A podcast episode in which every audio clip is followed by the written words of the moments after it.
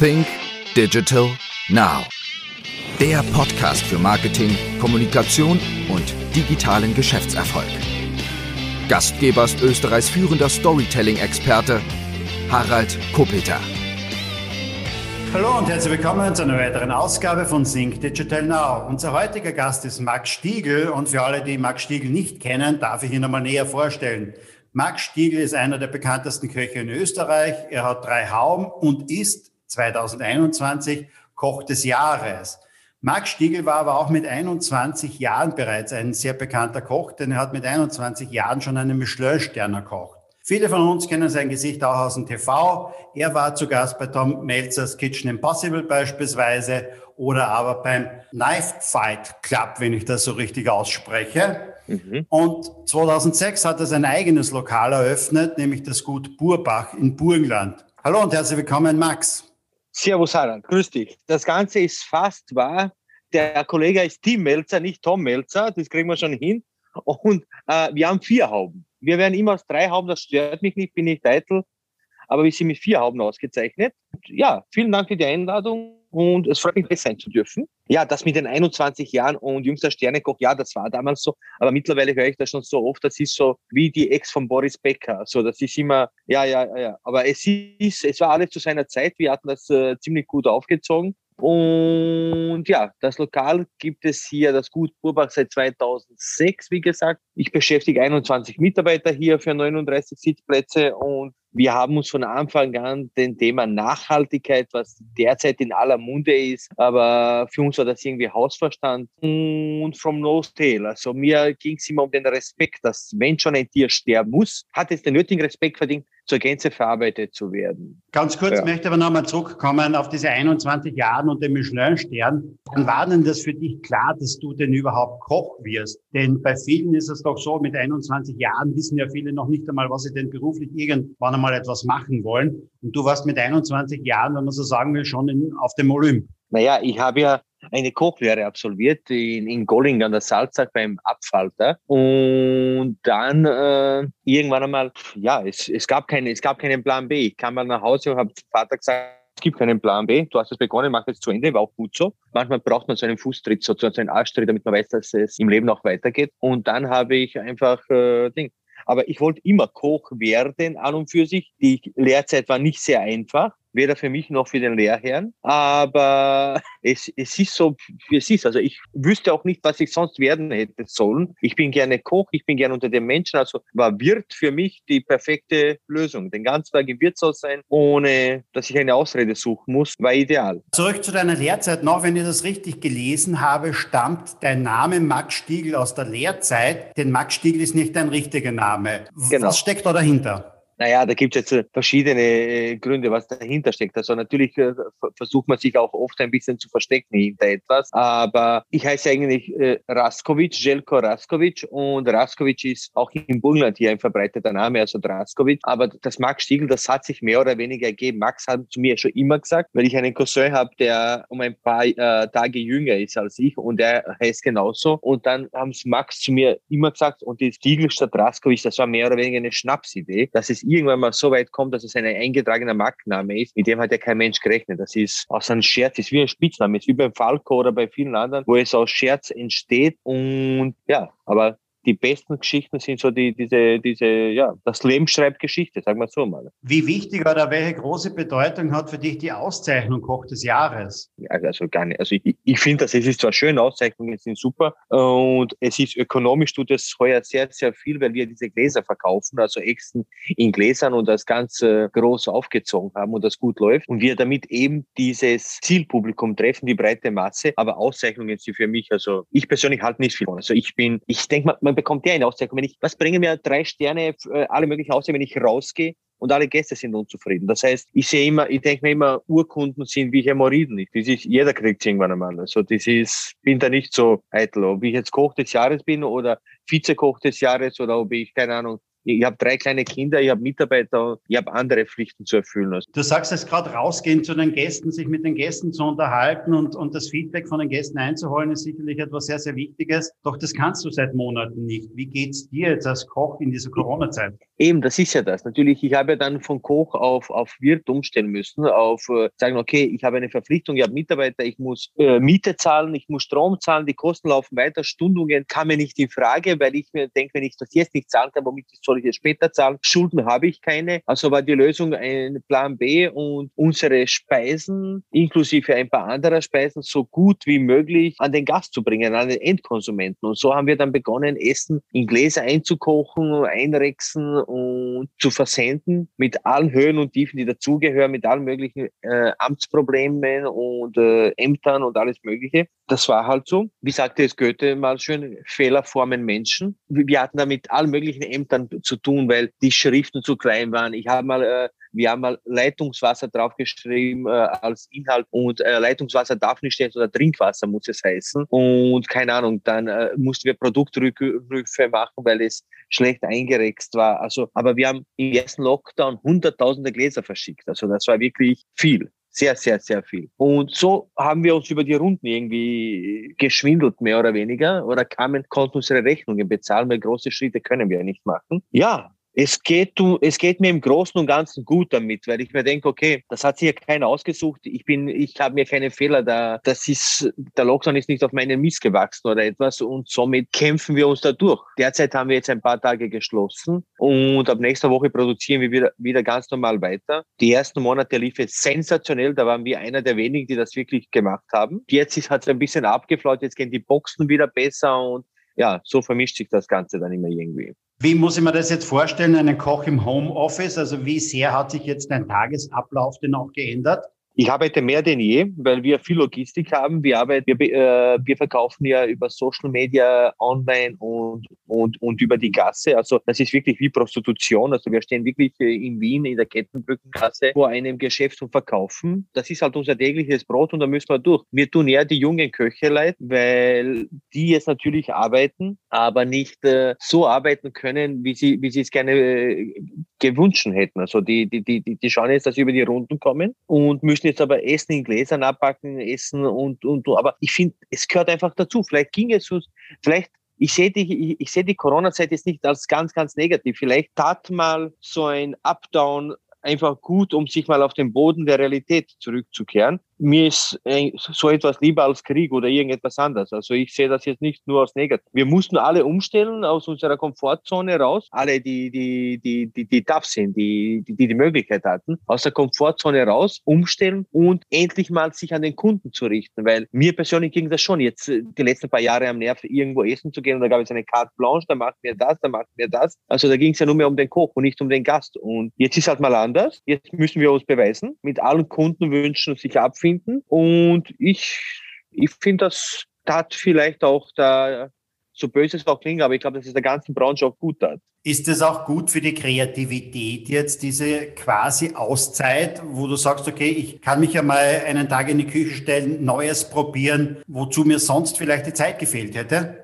Nein, das kann ich nicht. Wir produzieren von in der Früh bis am Abend in zwei Schichten. Also wir haben zum Teil in drei Schichten produziert. Also da kommt irgendjemand dazu, dass er nachdenkt. Also das ist also, wir arbeiten wirklich mehr denn ihr. Und ich habe gesagt, sobald man aufsperren darf, werden wir ein paar Tage Urlaub wieder machen, alle. Aber es ist nicht so, dass wir uns da jetzt irgendwie ausruhen und ausrasten können und, und, und. Das ist nicht der Fall. Nein. Und die Kreativität, ein Koch, natürlich gibt es kreative Phasen, wo man gerne etwas ausprobieren möchte und, äh, und die gehören dazu und die muss man unterstützen. Aber ich finde, dass der kreative Prozess nicht unbedingt in der Küche stattfinden muss. Der kann beim Joggen stattfinden, der kann beim Buch lesen, der kann beim Bergwandern, der kann beim Radfahren, der kann irgendwo stattfinden. Also sich in die Küche zu stellen und warte, dass immer irgendetwas einfällt, ist Verzweiflung. Das heißt, ein neues Gericht entsteht eher, indem du irgendwo unterwegs bist, die irgendwo bei anderen Gelegenheiten etwas einfällt und du es später versuchst in der Küche nachzukochen oder du siehst etwas bei, bei Kollegen, bist selber irgendwo beim Essen. Wie, wie entsteht ein neues Gericht? Na, das steht ja meistens im Kopf. Das sind ja Sachen, wenn ich zum Beispiel spazieren gehe, wenn ich wandern gehe, wenn ich ein Buch lese, dann ergeben sich oft Sachen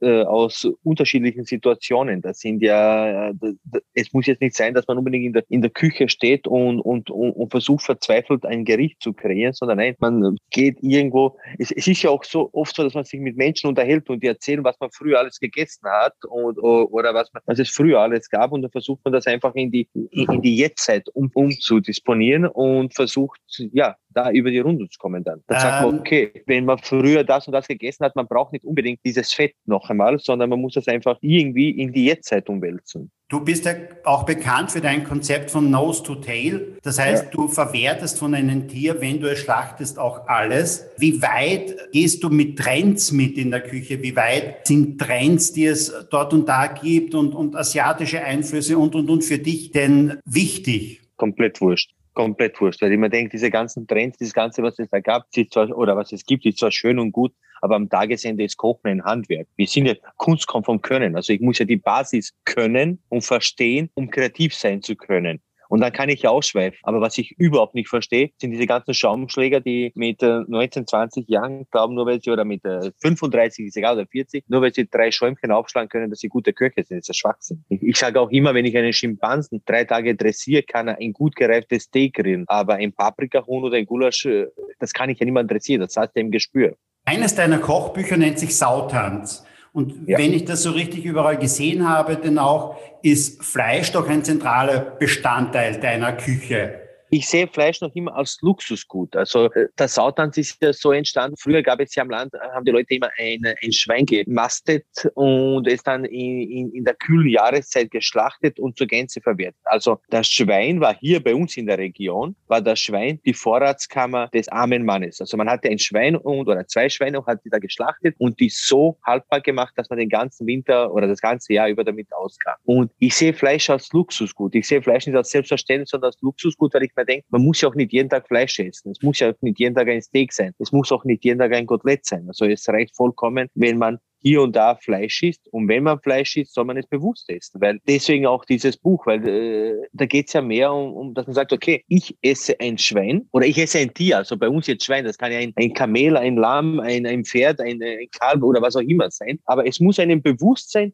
wenn ich es esse, dass da etwas dafür gestorben ist. Wie wichtig ist für einen Koch auch Marketing? Beziehungsweise du bist ja auch Unternehmer, sondern nicht nur Koch, du hast über 20 Mitarbeiter. Wie wichtig ist das Thema Marketing oder reicht es eigentlich mit Mundpropaganda alleine? Wärst du mit Mundpropaganda so weit gekommen? Das kann ich nicht sagen, aber, aber ich finde, Marketing ist schon ein großer Bestandteil unseres, weil es bringt mir, es beginnt ja schon im Kleinen. Mein Großvater hat immer gesagt, was bringt da der größte Rausch, wenn ihn niemand sieht? Also, der muss hergezeigt werden. Und genauso ist in der Gastronomie oder in jeder Selbstständigkeit. Marketing ist das Um und Auf, also wie man sich vermarktet, ob das über die Mundpropaganda geht, über derzeit die sozialen Netzwerke oder ob man das über irgendwelche Inserate macht. Das muss jeder für sich entscheiden. Aber ich finde, dass Marketing ist jetzt, Marketing ist ein Überbegriff. Alles ist Marketing. Wenn wir zwei jetzt miteinander reden, das ist auch Marketing. Aber wenn ich äh, ein, ein, ein, ein Schild auf die Straße rausstelle, ist das auch Marketing. Aber Marketing, um sich zu präsentieren, ist schon wichtig. Natürlich, weil das ist ein Geben und ein Nehmen, weil ich muss ja, um die Gehälter zahlen zu können, um äh, den Strom zahlen zu können, brauche ich die Gäste. Und ich muss ja irgendwie immer Gäste ans Land ziehen. Das kann über Mundpropaganda funktionieren, ist auch Marketing. Eine Fernseh-, eine Kochsendung ist genauso Marketing. Also es, ich finde schon, dass Marketing wichtig ist. Aber jetzt auf allen Ebenen, weil manche sagen, ich kann mir das nicht leisten, ich will nicht ins Fernsehen, ich will kein Inserat schalten, mir ist zehnmal lieber, ich koche für die Schule und die Eltern kommen dann in der Umwegrentabilität zu mir essen, ist, ist auch Marketing. Also es hat alles seine Berechtigung. Kann man von Kochen alleine leben oder braucht es Kochbücher, braucht es Kochshows, braucht es Kochkurse? Kann man einen auf diesem Niveau, auf dem du kochst, könnte man vom Kochen allein leben? Ja, das ist eine Kosten-Nutzen-Rechnung. Das ist ganz einfach. Wenn ich jetzt hergehe und sage, ich habe nur zwei Mitarbeiter, drei Mitarbeiter und ich habe vier Tische, die ich bediene oder sechs Tische, weil wir äh, sechs Tische, drei Mitarbeiter, dann bleibt mir wahrscheinlich genau das gleiche, wie wenn ich elf Tische habe und 39 Sitzplätze und 21 Mitarbeiter. Was brauche ich? Brauche ich? Das ist eine Kosten-Nutzen-Rechnung. Natürlich kann man davon leben. Die Frage ist, was braucht der Mensch? Es ist schon oft vermessen, dass wir in der Gastronomie uns mit den Gästen, die uns in dieser Art der Gastronomie besuchen, beginnen uns gleichzustellen. Das ist natürlich oft vermessen und vergriffen. Aber ich denke mal, eine, eine Verkäuferin, die beim Bill an der Kasse sitzt oder bei Rewe oder irgendwo anders, die muss auch, wenn eine alleinerziehend ist, die muss auch mit 1050 oder, oder 1500 Euro auskommen im Monat. Natürlich muss das möglich sein. Die Frage ist, was brauche ich? Brauche ich drei Autos? Brauche ich zwei Autos? Komme ich mit, ein, mit, mit einem Auto aus? Aber wenn man bescheiden ist, geht sich das natürlich aus. Natürlich. Bisher haben die Fernsehauftritte bei Kitchen Impossible und jetzt sage ich es richtig, bei Tim Melzer denn geholfen, dass du noch einmal bekannt bekannter geworden bist? Naja, das hilft alles. Also ich sage immer, jede Gelse sticht äh, und, und, und alles hilft ein bisschen. Natürlich sind das immer Sachen, die da, die da, die da zusammenkommen und es hat sehr geholfen. Natürlich, die Kochbücher haben sich gut verkauft, das mein Panoni immer binnen Kürze kürzester Zeit ausverkauft und Sautanz haben wir gleich nachgedruckt und ihre Buchungsflagge ging sensationell. Das Huhn in der Blase verkauft sich auch sehr gut. Also Kettung vieler Umstände und alles hilft. Also jede, jeder Marketing-Baustein, jedes Puzzle hilft, damit man irgendwie, damit man weiterkommt. Natürlich. Du hast auf Instagram 13.600 Follower, ich glaube auf Facebook 8.400, wenn ich das so richtig gesehen habe. Ist das für dich quasi ein Muss oder machst du das auch aus Spaß? Ich habe vor zwei Jahren hat mir das Ganze gar nicht, weil ich der Meinung war, das braucht man gar nicht nicht. Dann hat mir eine Mitarbeiterin eingeredet, wir brauchen das. Und wir hatten auf einmal sehr viele Freunde. Ich verwalte das auch selber zum Teil. Manchmal am Abend schaue ich mir das an. Ich bin oft über die Oberflächlichkeit entsetzt, weil ich habe irgendwann einmal nach einem Jahr entdeckt, dass da Nachrichten gibt. Und da, da gibt es Menschen, die fragen da an, die nutzen das als ganz normales, als ganz normalen Kanal. Und das war mir dann zu viel irgendwie, weil jetzt haben wir Mails, jetzt haben wir SMS, dann gibt es WhatsApp, Signal, Telegram, dann gibt es äh, Ding. Aber und jetzt sitzt eine Mitarbeiterin und kümmert sich um das Ganze. Ja, ob das wichtig ist, ich, ich weiß nicht. Es sind wir haben, also vor zwei Jahren war es für mich komplett unwichtig. Dann haben wir äh, beim ersten Lockdown mussten wir feststellen, dass wir nur aufgrund von Instagram und Facebook, das war das einzige Kanal, wo wir, wo wir promotet haben, dass wir wirklich enorm viel verkauft haben. Und da dachte ich mir, okay, weil meine, meine Meinung war früher immer, wenn ich jetzt eine Flasche Wein poste und ich sage, hey, mal Wein, den wie viele von diesen 13.600 Menschen, wie viele würden diese Flasche kaufen? Wahrscheinlich keiner oder einer oder irgendwas. Aber ich habe es gepostet. Das ist wie ein Plakat. Das, das poppt irgendwo auf. Aber in der Notsituation, so wie es letztes Jahr war, war es sensationell. Also ich kann es nur befürworten und ich kann nur sagen, also jede Art der Werbung, so wie ich es vorhin äh, erwähnt habe, ist nutzvoll und im Gegensatz zu einem Inserat oder zu irgendwelchen Einschaltungen ist es noch kostengünstig. Es ist noch, man kann ja das selber auch machen, man kann sich ja hinsetzen, ein bisschen damit auseinandersetzen, aber es ist, und es funktioniert, ja, wenn man, man bringt die Botschaften, die man gerne hätte, bringt man rüber. Und wenn man unzufrieden ist, kann man es löschen, aber man kann die Botschaft weiterbringen. Und es gibt zwischendurch auch Postings, die auch ein bisschen Spaß bereiten sollen, weil ich habe ein Posting gesehen, auf den Fensterbänken stehen Klorollen. Also klarerweise, es muss auch unterhalten werden zwischendurch.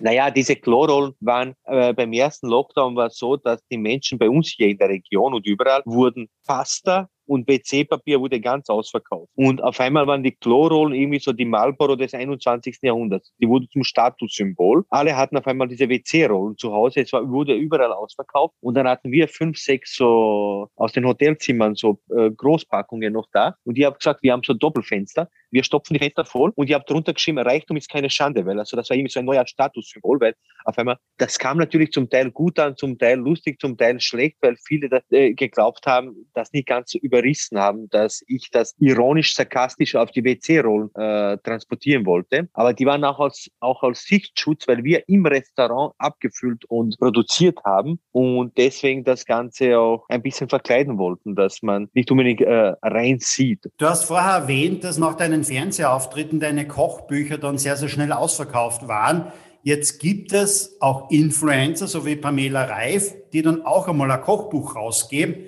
die selber das Handwerk nie gelernt haben. Wir wissen gar nicht einmal, ob sie denn überhaupt kochen kann. Und die geben ein Kochbuch raus und verkaufen das auch zu tausenden Stück. Wie siehst du das? Ist Marketing wichtiger als Können? Ja, aber schaut, das ist, ich, ich kenne diese Frau Reif gar nicht, die ist mir auch wurscht, aber ich finde, es hat alles eine Berechtigung. Wenn sie es macht und es kauft jemand, ja, okay. Ich unterhalte mich auch oft über Autos, obwohl ich der schlechteste Autofahrer bin, den es gibt. Also ich sehe das jetzt nicht so. Und wenn sie damit einen Erfolg hat, das ist immer Angebot und Nachfrage. Und so ist unser Markt halt derzeit. Die eine bietet was an. Ich kann jetzt der Frau Reif nicht vorwerfen, dass das ein Fehler ist, weil sie bietet ja etwas an und da gibt es einen Markt dafür. Das heißt, irgendjemand kauft Also das ist Konsumverhalten, ganz normal. Das ist wie, wie die Regierung empfiehlt einen Lockdown und wir sollten uns dran halten. Also es, ist, es kann jeder Bücher schreiben. Vielleicht schreibe ich morgen mal, äh, danke für den Hinweis, ein Buch über keine Ahnung, über, das, über die Vermehrung der Maikäfer auf der transsibirischen Bahn und irgendjemand kauft es dann. Vielleicht wird es zum Bestseller. Ich weiß es nicht, aber es ist Angebot und Nachfrage und das ist berechtigt. Du hast vorher erwähnt, ihr produziert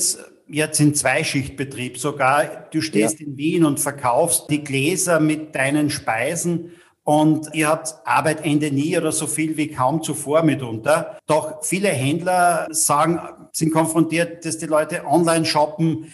sehen Amazon als große Bedrohung. Was würdest du denen jetzt einmal als Tipp mitgeben? Weil für dich ist ja scheinbar der, der Onlinehandel und Versand und das alles nicht die große Bedrohung, sondern war jetzt ja auch eine große Chance, oder? Ich kann ja nicht die Dinge, ich kann ja nicht irgendjemandem vorwerfen, nur weil er eine gute Geschäftsidee hat, dass es eine Bedrohung ist. Weil die, äh, wenn ich jetzt Amazon sehe, also das ist natürlich in Zeiten wie diesen ist es praktisch. Viele kaufen da ein, auch wenn sie es äh, nicht zugeben. Es ist praktisch, man bestellt etwas, man äh, entgeht der Gefahr, sich irgendwo zu infizieren, um irgendetwas zu machen. Wir haben in Österreich ein, ein, ein, eigene, ein eigenes Projekt gehabt, Kaufhaus Österreich, die haben versucht, Amazon nachzumachen. Mhm. War ein Flop sondergleichen. Also die haben da so viel Geld versenkt wie also für einen kleinen Unternehmer unvorstellbar, hat die Regierung selbst eigentlich, die Wirtschaftskammer selbst äh, verursacht. Amazon ist professionell aufgestellt, das funktioniert. Ich kaufe selbst manchmal dort ein, äh, nicht oft. Ich habe ich glaube, ich habe jetzt seit zwei Monaten ungefähr diese App und ich habe dreimal was bestellt und es hat alle dreimal perfekt funktioniert. Also ich kann denen keinen Vorwurf machen. Und eine Bedrohung, wenn vis-à-vis -vis von mir ein neuer Kollege aufsperrt, ist das auch keine Bedrohung. Also ich sehe das immer, ich bin immer der Meinung, der, der, Markt regelt sich von selbst und es ist immer der Konsument, der entscheidet, ob der Markt besteht oder nicht. Weil wenn ich jetzt grüne Ohrreiher draußen verkaufe um 100 Euro und ich verkaufe die alle, dann ist das Angebot und Nachfrage. Deine Macht ist davon überzeugt und bringt es in seiner Sprache den Konsumenten so rüber, dass er es ihm abnimmt. Also das ist das ist Verkaufen. Das ist bei dir in der Branche, bei mir überall das Gleiche, weil man muss, wenn man ein Profil hat und einen Markt dafür, dann wird es jemand kaufen. Aber auf diese Luxustheorie nochmal nur zurückzukommen, weil, weil wir vorher gesprochen haben, es ist ja auch beim Fleisch so, weil das hat sich ja bei uns in der Welt ein bisschen verschoben und es wird jetzt immer ein bisschen bewusster. Wenn ich jetzt ganz nach der Luxustheorie gehe, müsste beim Schwein das Schnäuzchen oder das Schwanzern das x-fache vom Filet kosten, weil viel weniger da ist. Wenn jetzt Hermes nur eine Handtasche produziert und von der anderen gibt es 70 Stück, dann wird die eine viel, viel mehr kosten als diese 70. Und bei uns in der Gastronomie ist das so, naja, okay, dann, es ist immer so, das sind Abfallprodukte, weil es uns zu gut ging. Aber es sind auch viele Köche, sind ja auch Schaumschläge, die haben ja keine Ahnung vom Kochen. Die kaufen sich, die kaufen ein gut gereiftes Fleisch, braten das kurz an und verkaufen sich als gute äh, Köche oder machen eine Dose Kaviar auf und sagen, hey, ich bin ein cooler Koch oder ich kann Trüffeln hobeln. Da bin ich ein Hobler im besten Fall oder ein Löffler, aber das hat mit Kochen wenig zu tun. Also das ist eben das oder dieses Nachkochen. Viele gehen auch immer irgendwo essen und sehen etwas und kommen heim und verkaufen das als eigene Ideen. Und das finde ich immer ein bisschen, ja, und eben diese Trittbrettfahrer, das sind die, die jetzt auch in der Corona-Krise, diese Profillosen, auf der Strecke geblieben sind. Das heißt, einer, der richtig gut kochen kann, der kann aus jedem Stück etwas sehr, sehr Gutes kochen. Der braucht nicht jetzt nur die Filets und äh, diese, diese teuren Stücke, die irgendwann einmal einfach gehypt wurden, oder? Natürlich ist es so, weil das andere ist ja nicht kochen, das andere ist ja nur etwas fertigstellen. Da ist ja nicht der Koch gefragt, sondern der Produzent, weil ich schätze alle meine Produzenten und alles, aber wenn ich mich jetzt darauf verlasse, dass jedes Stück Fleisch, welches ich bekomme, so gut gereift ist, dass ich es nur kurz anbraten muss, dann ist das barrierefreies Kochen. Noch schlimmer ist dieser ganze sous scheiß den es da gibt, weil dann wird alles vorgekocht, dann wird das kurz angebraten. Das hat ja alles mit Kochen nichts zu tun. Kochen ist Arbeiten, Kochen ist Handwerk, Kochen ist auch Kunst, aber Kunst kommt vom Können. Das heißt, ich muss etwas verstehen, damit ich es dann verfeinern kann. Und das ist in jeder Art der des Handwerks so. Das ist bei einem Tischler so, das ist bei einem Zimmerer so, das ist beim Bodenleger so, das ist bei einem Journalisten so und, und, und. Aber sich nur hinzustellen und sagen, okay, nur weil ich ein Steak kochen oder grillen kann, bin ich ein guter Koch oder nur weil ich Wagyu dünn aufschneiden kann, bin ich ein guter Koch. Ja, da bin ich ein Aufschneider oder da bin ich, keine Ahnung, irgendein Schaumschläger, aber das hat mit Kochen wenig zu tun. Wenn wir Corona einigermaßen unter Kontrolle haben und die Gastronomie wieder geöffnet ist, für wen wirst du mehr kochen? Für Leute, die zu Hause essen oder Leute, die wieder zu dir ins Restaurant kommen? Wie stark wird, wird dein Online-Shop und die Bestellungen und, und deine Gerichte im Glas noch immer sein gegenüber dein Restaurant? Naja, das kann ich ja jetzt nicht abschätzen, aber äh, nach dem ersten Lockdown, nach dem ersten großen Lockdown, ist es dann natürlich zurückgegangen, weil die Sehnsucht nach bedient zu werden, rauszukommen, sehr, sehr groß war, was auch schön war.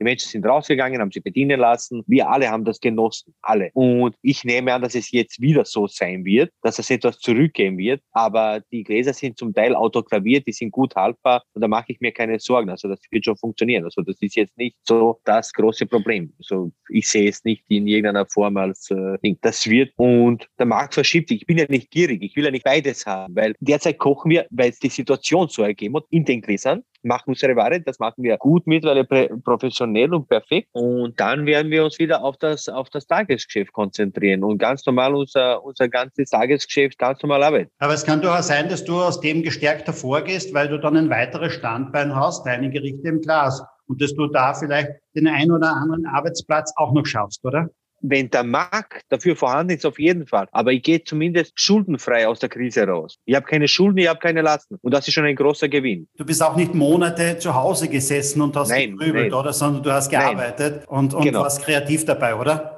Genau. Ich sage immer, Erfolg hat drei Buchstaben, ist T-U-N, tun. Wenn man etwas tut, ist die, ist die Wahrscheinlichkeit sehr groß, dass man erfolgreich wird. Und Erfolg ist ja nicht, äh, nicht äh, nur finanziell gesehen. Erfolg ist auch, wenn man sieht, dass man Menschen hilft, dass man über die Gasse was verkauft. Wir haben auch jeden Sonntag so einen Abverkauf an, äh, an Ware, die wir gekocht haben die wir aber nicht verkaufen konnten, haben wir immer so minus 50 Prozent auf die eingekochte Ware jeden Sonntag hier ab Hof, weil ich der Meinung bin, dass ein gutes Essen nicht unbedingt teuer sein muss. Und da kommen viele Menschen aus der, aus der Ortschaft und aus der Umgebung, die sagen, du, ich, die Speise um 16, 17 Euro im Glas ist mir zu teuer, aber 9 Euro ist okay. Das finde ich super, weil bevor wir irgendetwas wegwerfen oder irgendetwas, ist mir zehnmal lieber, ich gebe das zum Selbstkostenpreis weiter und mache irgendjemand damit glücklich. Ich gehe mal davon aus, du bildest auch Lehrlinge aus, beziehungsweise ja. werden zu dir junge Köche auch kommen, die dich eine Zeit lang begleiten, um von dir zu lernen und dich dann irgendwann wieder verlassen und woanders hingehen wollen, um weiter zu lernen. Was sind so die zwei, drei Ratschläge, die du jungen Leuten, die du deinen jungen Leuten, die ja mal bei dir sind, mitgibst auf den Weg? Nicht aufgeben, nicht aufgeben und einfach das Kochen an sich lernen. Ich kämpfe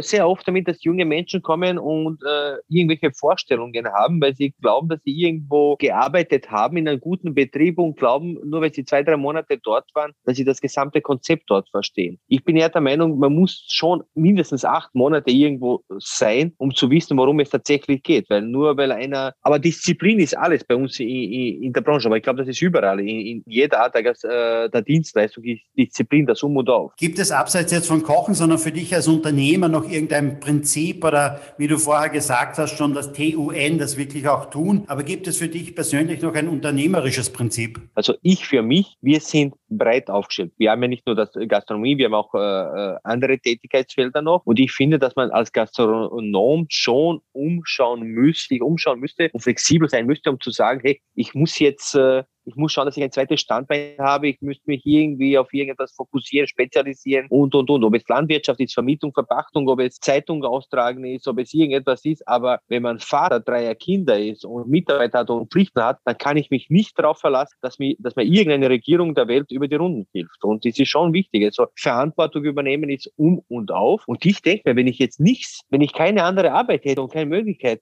dann würde ich auch Zeitung austragen in der Früh. Also das wäre mir komplett, oder, oder als Parkschere irgendwo herumlaufen, weil am Tagesende geht es um das, dass man aus der Krise mental, also nicht nur physisch, sondern psychisch gestärkt rausgeht und sagt, okay, es war mir eine Lehre und keine Arbeit ist schlecht auf der Welt. Kommen wir nach dem Koch Max Stiegel und dem Unternehmer Max Stiegel noch zum digitalen Max Stiegel. Da hätte ich noch zwei, drei Fragen dazu. Was sind dann so die, deine drei häufig genutzten Apps am Handy oder auch deine drei Lieblings-Apps? Ich habe nur drei Apps. Ich habe jetzt Amazon runtergeladen, dann habe ich Shopify, weil da unser Webshop drauf ist. Und die dritte, also so eine Wetter-App habe ich, Meteo Blue. Das sind die drei Apps, die ich habe. Ich nutze ja so, so selten Apps. Ich, ich lese viel Zeitungen. Ich, ich bin ein begeisterter Zeitungsleser. Und aber Apps, ich Uber habe ich noch sehe ich hier drauf, weil ich das gesehen habe. Aber das sind vier Apps, habe ich jetzt drauf, aber das sind die einzigen vier Apps, die ich habe. Bleiben wir gleich nochmal beim Lesen. Dropbox, Entschuldigung, Dropbox ist auch noch drauf. Sag mir jemand. Also fünf, Entschuldigung, fünf Apps habe ich. Das ist sehr wenig. Also ich hatte noch keinen Interviewpartner, der, der nur fünf Apps oben hat. Ich hatte diese Woche mal einen Interviewpartner, der hat, glaube ich, 200 Apps oben. Ja, also, ja, der hat auch viel Zeit wahrscheinlich, aber ich, ich, ich lese für mein Leben gerne. Ich lese Tageszeitungen, ich verschlinge sie. Also für mich ist es so ein Sonntagsritual. Ich gehe am Sonntag auf und ich würde nicht außer Haus gehen, bevor ich nicht eine Stunde Spiegel gelesen habe, zum Beispiel. Und mhm. es gibt so Rituale, so Tage, Donnerstag ist zum Beispiel bei uns hier Falter, da äh, kommt der Falter raus, da ist die Zeit äh, draußen, da gibt es so verschiedene Sachen, die wir immer äh, haben, so wirklich, oder die Süddeutsche, uh, Freitagsstand. Und ich freue mich da richtig, dass ich das äh, lesen kann, weil ich, ich brauche das irgendwie. Das ist irgendwie, braucht man das Ganze. Das liest, du das in, liest du das in Papierform oder ähm, Na, in Papierform, Papierform.